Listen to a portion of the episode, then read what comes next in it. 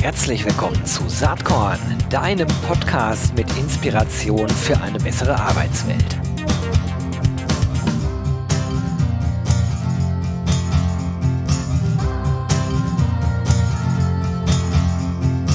Hallo und herzlich willkommen zum Saatkorn Podcast. Ja, heute äh, wäre die Überschrift alle Jahre wieder eigentlich angebracht ähm, drei äh, Mal hintereinander. Das ist eine Tradition. Ich glaube, wir sind hier schon ein, zwei Schritte weiter, denn alle Jahre wieder erscheint der Hayes HR Report. Das ist äh, eine Publikation, die ich wirklich klasse finde. Warum? Sie ist einerseits eine Langzeitstudie zu HR-Themen und sie hat auch immer ein Schwerpunktthema. Dieses Jahr ist das Schwerpunktthema, wen wundert's, künstliche Intelligenz. Ja, hätte man fast raten können. Aber ich freue mich total, dass auch, wie alle Jahre wieder, ich mit der Direktorin des Instituts für Beschäftigung und Employability an der Hochschule für Wirtschaft und Gesellschaft in Ludwigshafen sprechen darf. Das ist Professorin Dr. Jutta Rump. Herzlich willkommen, Jutta. Hallo, Gero. Ja, Vielen ich, Dank für die Einladung. Ich freue mich äh, total, dass es geklappt hat. Ähm, ich hab, und ich habe ja mein kleines Loblied zum Hayes HR Report äh, schon gesungen. Ähm, ich weiß jetzt schon, dass die Zeit sehr knapp wird. Deswegen lass uns direkt loslegen. Du bist ja schon seit Jahren da mit deinem Institut äh, äh, dran, diesen Report empirisch äh, zu hinterlegen. Vielleicht kannst du uns einmal sagen, was das Setting äh, des diesjährigen Reports war. Was ist, wen habt ihr befragt? Mhm. Also der HR-Report 2024, den wir zusammen mit Hayes rausgeben, hat dieses Jahr den Schwerpunkt, wie künstliche Intelligenz die Unternehmenswelt beeinflusst. Und ähm, befragt haben wir 972 Entscheider und Entscheiderinnen aus Unter Unternehmen und Institutionen, äh, aus dem Dienstleistungs großen Dienstleistungscluster, aus dem ähm, industriellen Cluster und aus dem öffentlichen Dienst wir haben befragt äh, Entscheider und Entscheiderinnen aus Deutschland, Österreich und der Schweiz, ähm, haben auch geschaut, dass der Altersproports auch äh, stimmt, also dass wir ähm, unter 30-Jährige haben, äh, dass wir 30 bis 40-Jährige haben, bis hin, dass wir auch über 60-Jährige haben, ähm, haben dann die Unternehmensgröße auch äh, versucht abzubilden, also kleinere Unternehmen, mittelständische und auch die großen Unternehmen und ähm, wenn ich schon davon rede, Entscheider und Entscheiderinnen ähm, aus Fachabteilung, aus HR, aus der Unternehmensleitung und wir haben auch immer ähm, Mitarbeiter und Mitarbeiterinnen, haben wir auch einen gewissen Prozentsatz drin. Das sind jetzt nicht unbedingt die Entscheider und Entscheiderinnen im Sinne von Führung, aber die Entscheider und Entscheiderinnen im Sinne von Projekten und auch Fachaufgaben. Ja, das ist schon mal ein großer Grund, warum ich ein Fan dieses äh, Reports bin, schon seit vielen Jahren, die Empirie. Erstmal danke dafür. Und ähm, ja, bevor wir zum Schluss vielleicht auf Langzeitergebnisse zu sprechen kommen, die super interessant sind, gerade auch hier für Saatkorn-HörerInnen, gehen wir jetzt erstmal auf den Schwerpunkt ein, nämlich äh, das KI-Thema. Also das Thema künstliche Intelligenz in aller Munde derzeit natürlich. Äh, man, könnte fast sagen, das hat sich so langsam angebahnt und ist dann letztes Jahr vollkommen in den Mainstream geschwappt. Äh, ChatGPT sei hier genannt, äh, was aber eben nur ein äh, ein Produkt ist, äh, aus einer Vielzahl von Produkten, äh, die es weltweit gibt, wo KI drinsteckt. Also man muss fast eher sagen, wo steckt heutzutage nicht KI irgendwo mit drin, wo mit Daten gearbeitet wird. Ähm, aber die Frage ist natürlich, was bedeutet das eigentlich für die Unternehmen? Und ihr habt das in dem Report auch schön geclustert in verschiedene Themen. Da hangeln wir uns jetzt mal so ein bisschen durch. Nicht durch alle, das werden wir zeitlich nicht schaffen. Aber vielleicht fangen wir mal einfach an mit dem Thema Nutzung von künstlicher Intelligenz. Denn alle reden drüber, aber wie steht es denn eigentlich um den Nutzungsgrad? Wenn man das mal so betrachtet, ja. gibt es drei Viertel dieser Befragten, die der Ansicht sind, dass KI mehr oder weniger etwas mit ihnen und ihrem Betrieb zu tun hat das ist äh, schon eine gewaltig hohe Zahl. Ne? Also umgekehrt allerdings, wenn man es wieder so abschichtet, ähm, dass das jetzt viele sagen, finde ich gar nicht so erstaunlich, wenn man wenn man sagt, also ist es relevant, planen wir das einzusetzen, setzen wir es um, nutzen wir es bereits. Ähm, interessant finde ich die fast auch ein Viertel, die eben sagen, ist nicht so relevant und das im Vergleich zu den 76 Prozent nur 40 Prozent es nutzen. Das ist also gemessen an dem, was man liest, müssen wir meinen, dass eigentlich jedes Unternehmen da schon unterwegs ist, bei weitem nicht der Fall. Äh, so rum kann man das Ganze ja auch lesen. Ja, so könnte man, ja, so kannst du es auch lesen. Ähm, aber ich äh, erlaube mir gerade mal ähm, einen Blick auf das Thema Wahrnehmung von KI im Sinne von Chance und Risiken. Und das sieht man auch sehr deutlich, wenn man die beiden miteinander kombiniert. Also ähm, bin ich jemand, der bereits äh, KI nutzt, ähm, dann ist mein Blick auf dieses, auf das Thema künstliche Intelligenz ein deutlich optimistischeres. Äh, ich sehe dort viel mehr Chancen, als wenn ich eine Person bin, die gar keine Berührung hat. Und aus diesem keine Erfahrungswerte zu haben, ist der Trend deutlich risikobehafteter. Ja, das äh, finde ich sehr interessant auch an der Studie, dass ihr das nämlich eigentlich äh, konsequent durch die Studie äh, hindurch betrachtet. Ne? Also wie sehen die Unternehmen, die es einsetzen, das und wie sehen die Unternehmen, die ja. vielleicht gar keine Berührungspunkte haben. Was ihr auch habt in der Studie, sind Altersgruppen. Finde ich auch ganz interessant, ne? dass äh, unterschiedliche Altersgruppen auch unterschiedlich Chancen und Risiken beurteilen. Ja, das stimmt, das ist richtig. Also man kann schon sagen, dass ähm, ähm, wir sagen, es gibt Alterseffekte, insbesondere wenn es darum geht, ähm, Chancen und Risiken auch wahrzunehmen. Und die Älteren sind durch die Bank weg äh, schon auch etwas ähm, zurückhaltender. Die Jüngeren sind sehr optimistisch, sehen sehr viel Potenziale da drin. Wahrscheinlich, weil sie auch Digital Natives sind. Und die Älteren als Digital Immigrants sind, äh, treten immer so ein bisschen zurück. Ähm, die Frage ist, ob die Älteren, die sind weniger hoffnungsvoll. Also viele Jüngere verbinden damit auch unglaubliche Potenziale, auch Potenziale im Umgang mit demografischen Entwicklungen zum Beispiel. Also sie sind weniger hoffnungsvoll und wir haben uns erlaubt, an der einen oder anderen Stelle in Klammern zu schreiben, vielleicht ein bisschen realistischer. Aber das ist jetzt eher so eine kleine Anmerkung am Rande. Mhm. Was ich noch total äh, spannend auch finde, auch am Anfang der Studie, da schaut ihr euch ja Unternehmensbereiche an, in denen bereits KI eingesetzt wird versus geplanter Einsatz von KI in Unternehmensbereichen. Und was ich daran so erstaunlich finde, ist, dass es da gar nicht so riesengroße Unterschiede gibt mit einigen wenigen Ausreißern. Mich interessiert natürlich immer, wie dich vermutlich auch, wie ist denn der Einsatz im Personalwesen heutzutage? können wir, können wir mal spoilern, 10 Prozent setzen mhm. äh, KI ein.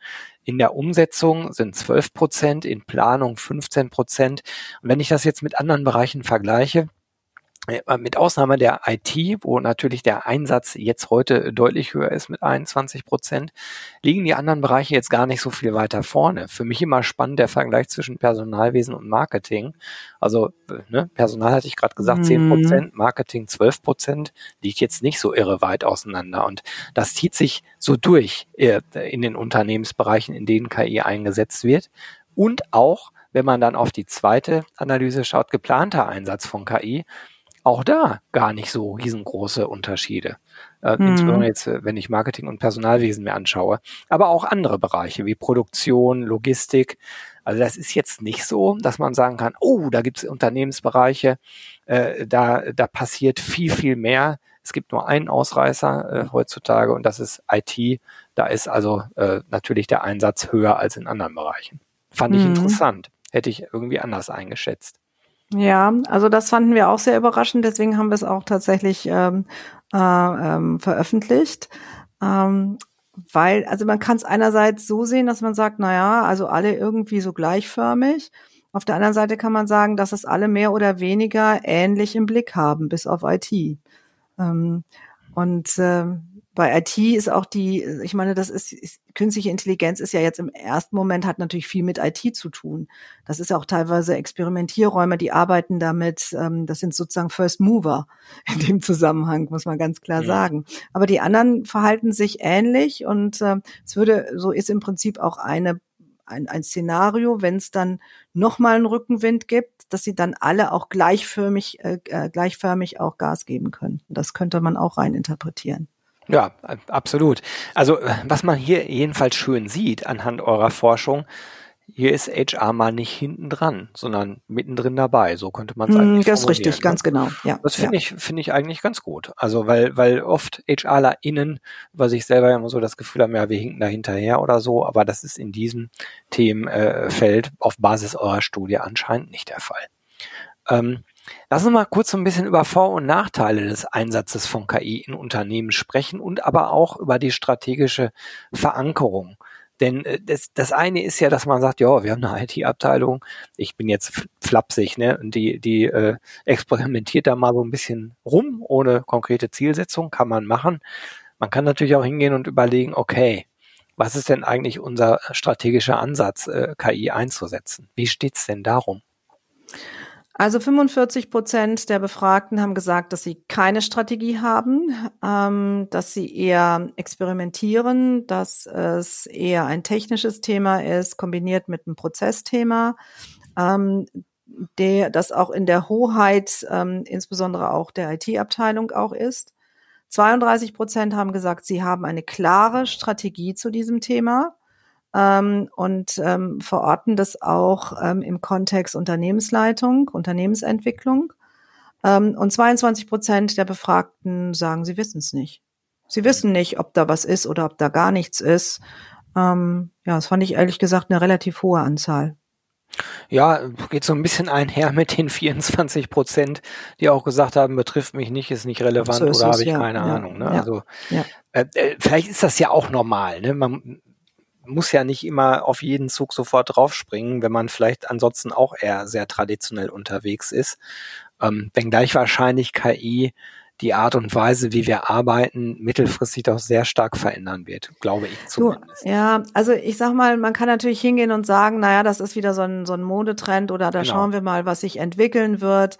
Ähm, ich glaube, eine derartige ähm, Einstellung, die hat man sich vor zehn Jahren vielleicht noch leisten können, vielleicht auch noch vor fünf Jahren, aber ich glaube, das ist jetzt außen vor. Wenn wir sie uns mal umschauen, wo überall künstliche Intelligenz schon drin ist, also abgesehen davon, von meinem Smartphone, in dem ganz viel von dem drin ist, ähm, ob es das Auto ist, in das es äh, Einzug hält, ob es die Waschmaschine ist, ähm, die mit KI ausgestattet ist, der sprechende Kühlschrank, ähm, der mir etwas äh, quasi sagt, dass äh, ich quasi neu einkaufen muss, beziehungsweise an sich schon vernetzt ist ähm, mit einem Lebensmittelhändler, der mich dann quasi ohne das Dazutun schon beliefert.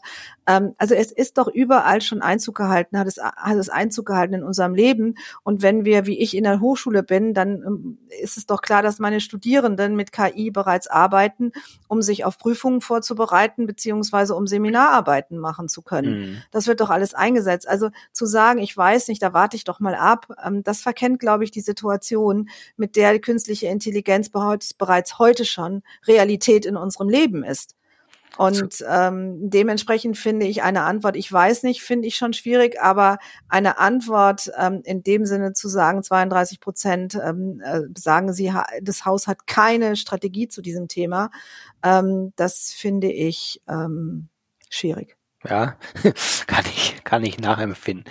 Lass uns mal äh, auf, auf die äh, Thematik Vor- und Nachteile zu kommen. Du hast das eben schon mal auch mit angedeutet. Da gibt's ja Unterschiede. KI-Erfahrene sehen mehr Chancen als eben äh, äh Leute äh, oder Befragte, die sich mit dem Thema noch nicht so auseinandergesetzt haben. Was sind denn sozusagen die großen Chancen, die sich aus dem Einsatz von KI auf Basis der Studie ergeben?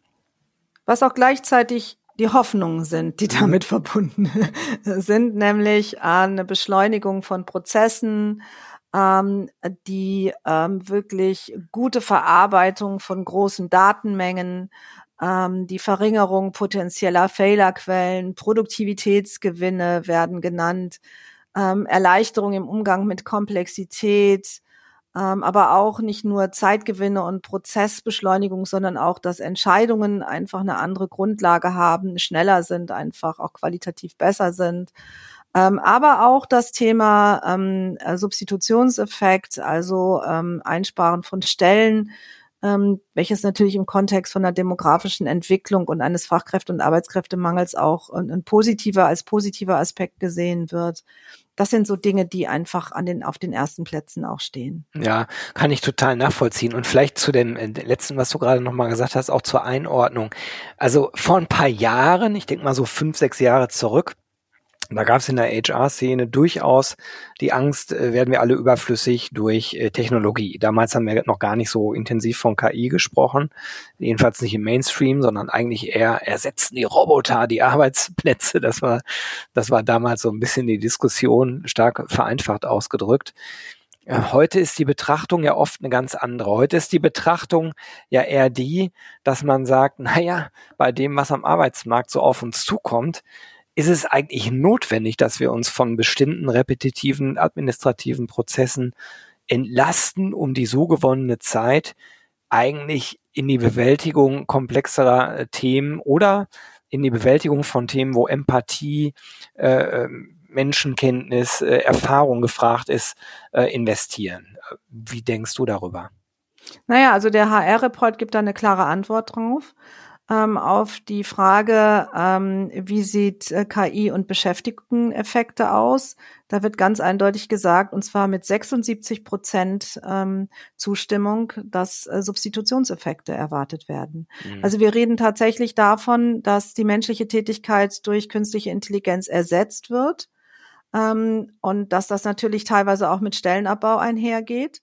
Ähm, dass das aber, und das muss man auch ganz klar in diesem HR-Report sehen, nicht unbedingt ähm, sehr negativ betrachtet wird, sondern sehr hoffnungsvoll. Mhm. Nämlich, dass mir das Zeit schenkt, dass mir das Ressourcen schenkt, die in einer Welt der Knappheiten aufgrund der demografischen Entwicklung und auch der Beschleunigung ähm, und in der Veränderung ein Normalzustand ist in dieser Welt, ähm, natürlich auch wieder ähm, Ressourcen gibt, um mich anderen Themen zuzuwenden, für die ich sonst keine Ressourcen hätte, keine Zeit, kein Personal habe. Ähm, das gibt mir dort die Ressourcen, um das dann zu tun. Aber auch, ähm, das zeigt es auch, ähm, Beschäftigten auch die Möglichkeit gibt, auch wieder zu verschnaufen. Also mit anderen Worten, dieses Thema im Balance bleiben ähm, durchaus auch gesehen werden muss. Also mhm. diese Art von, von, von, von Ressourcen, die ich schöpfen kann, ähm, durch einen klugen Einsatz dieser Technologie nicht unbedingt zu 100 Prozent in den Betrieb zurückfließen zu lassen, sondern eben auch zu einem gewissen Prozentsatz auch den Arbeitnehmern und Arbeitnehmerinnen zukommen zu lassen, damit sie ein Stück weit auch Balance halten können. Die Betrachtungsweise gefällt mir eigentlich gut, weil sie so, äh, so positiv und optimistisch ist. Äh, und gleichzeitig habe ich Stimmen im Kopf, wo Leute vermutlich sagen, ja, wäre so ein bisschen einfach gedacht. Ähm, am Ende wird es ja so sein, dass am Arbeitsmarkt äh, eine große Nachfrage nach Menschen mit Qualifikation da sein wird oder heute auch schon ist, die leider aus dem Gesamtbestand nicht gedeckt werden kann. Und gleichzeitig gibt es trotzdem einen hohen Anteil von Menschen, die äh, ihre Jobs verlieren und arbeitslos werden, weil sie eben ihre Beschäftigungsfähigkeit nicht weiterentwickelt haben. Darüber könnte man jetzt eine eigene Podcast-Serie mhm. machen. Mich interessiert eigentlich äh, nur so High Level erstmal, wie du darüber denkst. Ähm, weil das hörte sich gerade so positiv an und ich neige auch oh. zu dieser positiven Sichtweise, aber man kann es auch anders sehen. Ne? Na klar. Also äh, am Ende des Tages ist das, was Fry und Osborne ähm, Mitte des der 2010er ähm, veröffentlicht haben, nämlich, dass sich ähm, sehr viele Berufsbilder verändern, mhm. dass es äh, in vielen Berufsfeldern diese Substitutions- oder Simplifizierungseffekt, das ist ein anderer Effekt, dass es einfach vereinfacht wird, ähm, dass das tatsächlich stattfindet. Ähm, dieses ähm, haben wir ja ehrlich gesagt über manche Jahre durchaus negiert oder wir wollten es auch negieren. Das sieht man hier in diesem Bericht ganz anders. Ähm, aber das, du hast natürlich vollkommen recht und ich bin auch nicht blauäugig. Ähm, ich habe natürlich schon auch entsprechende Skilling-Effekte. Auch das sieht man hier.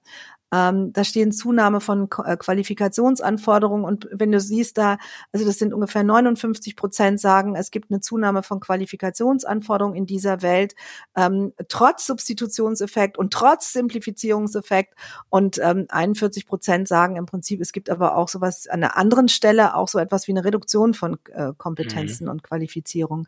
Und am Ende des Tages ist es genau diese Polarisierung, die stattfindet und die macht die Thematik auch so kompliziert. Also du hast an der einen Stelle in einem Unternehmen, in einer Institution hast du diese Substitution. Das werden Routinetätigkeiten sein, die in hohem, auch in hoher Komplexität ähm, äh, vorhanden sind und die dann tatsächlich ersetzt werden.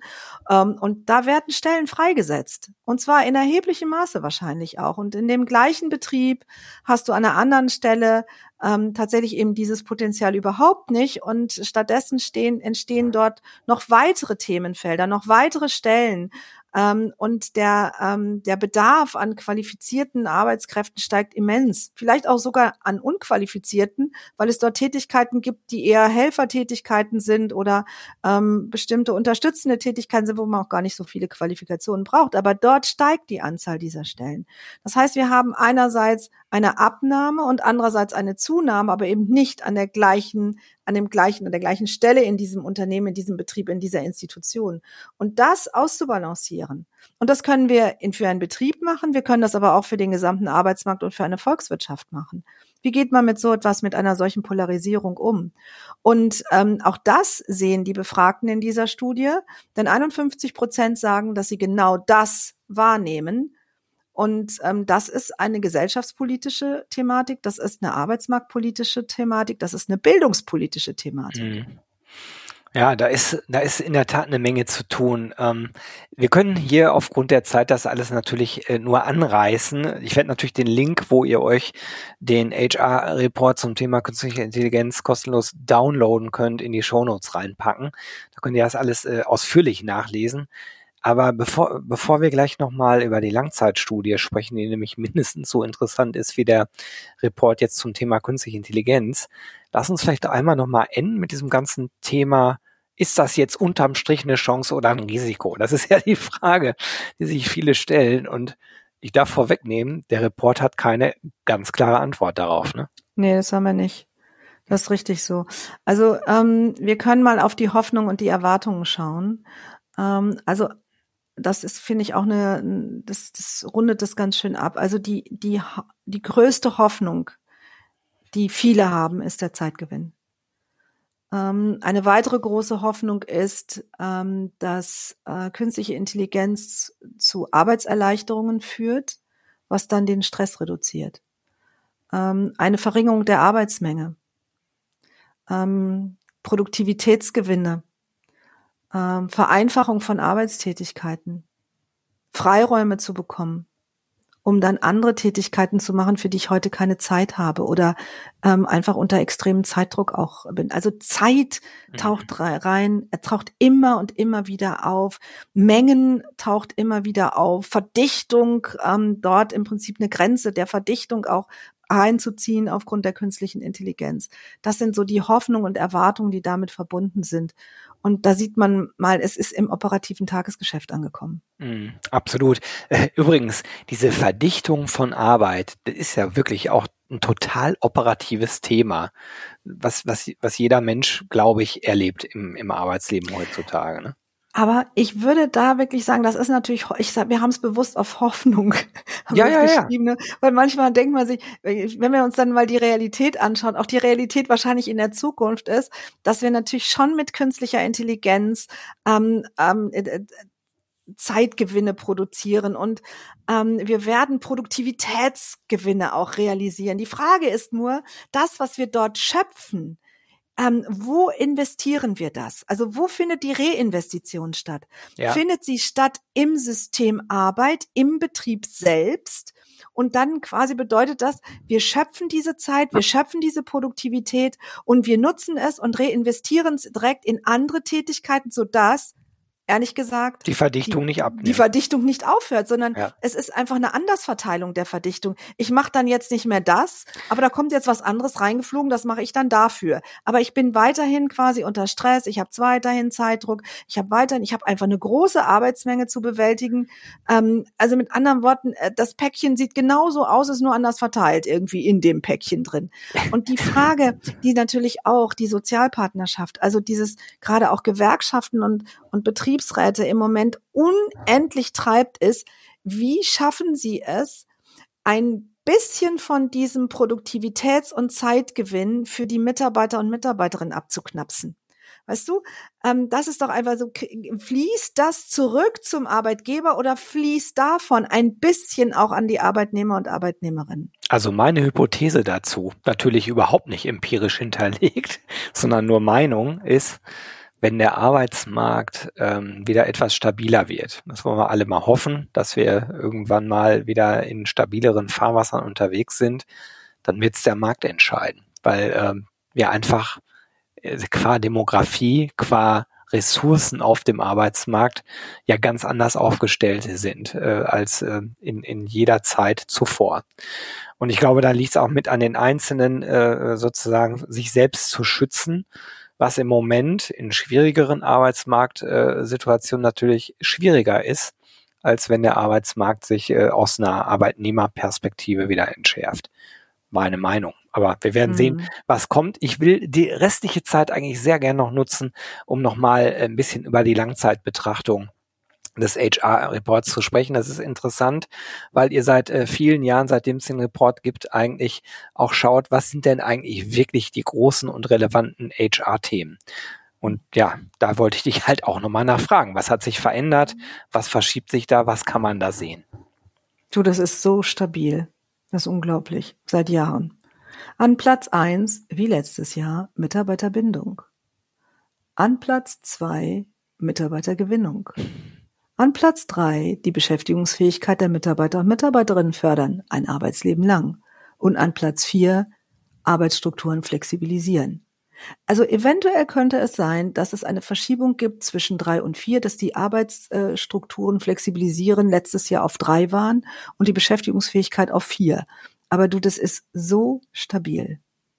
Das ändert sich seit, ich würde mal sagen, drei, vier Jahren nicht. Lass es mal fünf Jahre sogar sein. Seit fünf Jahren ändert sich das nicht. Was war das? Das ist ein Spiegel, ja, das ist ein Spiegelbild dieser Megatrends, die natürlich auch Langläufer sind. Ja. Ja, aber das ist ja sozusagen gut, sowas empirisch hinterlegt zu wissen und nicht nur aus dem Bauchgefühl zu argumentieren. Wobei man ja schon sieht, dass das Thema neue Mitarbeitende gewinnen auch mal eine andere Bedeutung hat. Also da spiegelt sich durchaus ja ein bisschen die derzeit etwas volatile äh, Situation wieder. Mhm. Also Mitarbeiter gewinnen, wir sind da noch mal reingegangen, das tun wir dann auch noch mal dezidiert noch äh, in Gewinnung und Bindung und Personalentwicklung, da gehen wir auch noch mal immer immer noch mal rein. Ähm, aber äh, es gibt eben schon auch bestimmte ähm, Entwicklungen, die lassen sich ähm, also die spiegeln auch die Ergebnisse dieses Reports wieder. Also im Jahre 2023 hatten wir das natürlich auch und da hatten wir auch die Frage, ähm, wie sieht's mit Neueinstellungen aus? Da haben 57 Prozent geantwortet, sie werden neu einstellen. Im Jahre 2024 im HR-Report sagen es nur noch 47 Prozent. Und das spiegelt schon auch die schwierige ökonomische Situation ähm, in diesem Land, aber auch in Österreich und in der Schweiz wieder. Mhm. Und gleichzeitig muss man sagen, wir haben im Vorgespräch eben drüber gesprochen. Wir sind jetzt beide ja schon seit ein paar Tagen am Start und beobachten solche Entwicklungen. Ähm, die Situation wie 2009 oder 2002, also die anderen beiden großen Krisen, die ich in meinem Berufsleben bisher miterlebt habe, war in Bezug auf Mitarbeitergewinnung ganz anders. Ne? Also da, da war es nicht so, dass immer noch die Hälfte gesagt hat, wir stellen neue Mitarbeitende ein oder äh, weitere 26 Prozent wie dieses Jahr sagen, wir planen Neueinstellungen. Da war der Fuß erstmal ziemlich knallhart auf dem Bremspedal eine ganze Zeit lang. Das erlebe ich so gerade nicht. Das ist in einzelnen Unternehmen vielleicht so, aber man kann doch nicht mal sagen, dass es äh, äh in einzelnen Branchen durchweg so ist. Also es mhm. gibt Unternehmen, die einstellen nach wie vor und äh, es ist knapp die Hälfte der Unternehmen. Ne? Ja, ja, weil diese Unternehmen natürlich schon auch ähm, jetzt die demografische Entwicklung auch erleben. Mhm. Die geht ja jetzt eigentlich erst richtig los. Genau. Also bis 2035 ähm, habe ich gestern auf dem Fachkräftekongress in Berlin gehört. Ähm, ich bin immer von sechs Millionen ausgegangen, die uns das fehlen. Das ist die Zahl, die ich so kenne auch. Aus den ja, sechs Millionen, ja. genau, sechs Millionen so, dass die ungefähr bis 2035 dann als Differenz fehlen.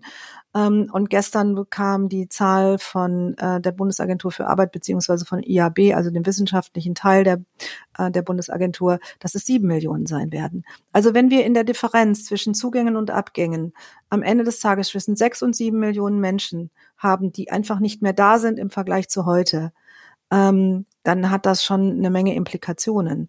Und ähm, das bedeutet schon, dass wenn der Arbeitsmarkt noch vergleichsweise äh, robust ist, ne, dass man Gedanken sich darüber macht, ähm, wie st stelle ich ein, ähm, wie binde ich die Mitarbeiter und Mitarbeiterinnen. Also binden ist das neue Gewinnen. Mhm. Wir brauchen einen Klebeeffekt. Wie halte ich diese Mitarbeiter und Mitarbeiterinnen vom ersten bis zum letzten Tag beschäftigungsfähig? um mit mir auch in diesen Zeiten gut ähm, an unserem Geschäftsmodell arbeiten zu können und erfolgreich zu bleiben. Und dann sieht man schon, dass äh, Unternehmen, die da ein bisschen einen Weitblick haben und auch wissen, was mit ihrer Personalstruktur in den nächsten Jahren passiert, dass die jetzt genau da rein investieren. Denn das ist Investitionspolitik. Absolut. Ich bin gespannt, wie sich das Ganze äh, entwickeln wird. Ich bin gespannt, was der Report nächstes Jahr dazu sagt. Äh, ich bin äh, auch gespannt und hoffe aber sehr, dass du ja auch nächstes Jahr wieder ein halbes Stündchen Zeit für Saatkorn nimmst, um mit mir darüber zu sprechen. Ich finde das immer mega spannend. Äh, ich kann jedem und äh, allen, die jetzt hier zuhören, äh, nur empfehlen, sich den Report downzuladen und sich durchzulesen. Es ist wirklich jedes Jahr echt exorbitant gute Arbeit, die ihr da macht, Jutta. Ja, ich danke dir dafür. Ich gebe das sehr, sehr gerne weiter und äh, ähm, lade auch ähm, alle Zuhörer und Zuhörerinnen ein, ähm, wenn Sie Fragen haben, dann können Sie uns jederzeit eine Mail schreiben oder über Social Media Kontakt mit uns aufnehmen. Ähm, wir versuchen unser Möglichstes zu tun, um Antworten darauf zu geben. Und ähm, wo du gerade gesagt hast, 2025, HR-Report 2025, ich glaube, in drei Monaten machen wir uns Gedanken über geht's das Thema. wieder los, ne? Ja, da geht's wieder los, ganz genau. Super. Ähm, wir bleiben im Kontakt, wie immer. Ganz, ganz herzlichen mich Dank. Freuen. Und, äh, ich danke dir. Ich sag bis bald. Also, bis dann. Tschüss. Tschüss. So, das war's mit dieser Saatkorn Podcast Episode. Ich habe aber noch kurz zwei Tipps für dich. Und zwar einerseits das Embrace Festival 2024. Ähm, ich bin gerade dabei, das ganze Programm zusammenzustellen. Das Motto wird sein Embrace Tech, Data and Purpose to Recruit and Retain. Und es gibt wieder massenweise Case Studies, äh, coole Gäste, coole Keynotes, ähm, volles Programm, was äh, den Namen Festival wirklich verdient hat. Am 5. und 6. Juni in Berlin. Würde mich sehr freuen, wenn wir uns da sehen. Tickets gibt's ab sofort. Den Link dazu findest du in den Show Notes. Und gleichfalls in den Show Notes findest du auch den Link für den Saatkorn Newsletter. Jeden Sonntag gibt's da die volle Packung Recruiting, Retention und HR Tech. Das Ganze natürlich kostenlos, ähm, gespickt mit allem Content, mit Podcasts und äh, oft auch mit Verlosungsaktionen. Und auch den Link gibt's in den Show Notes. Und jetzt ist das Werbeprogramm auch vorbei und ich sage einfach bis bald.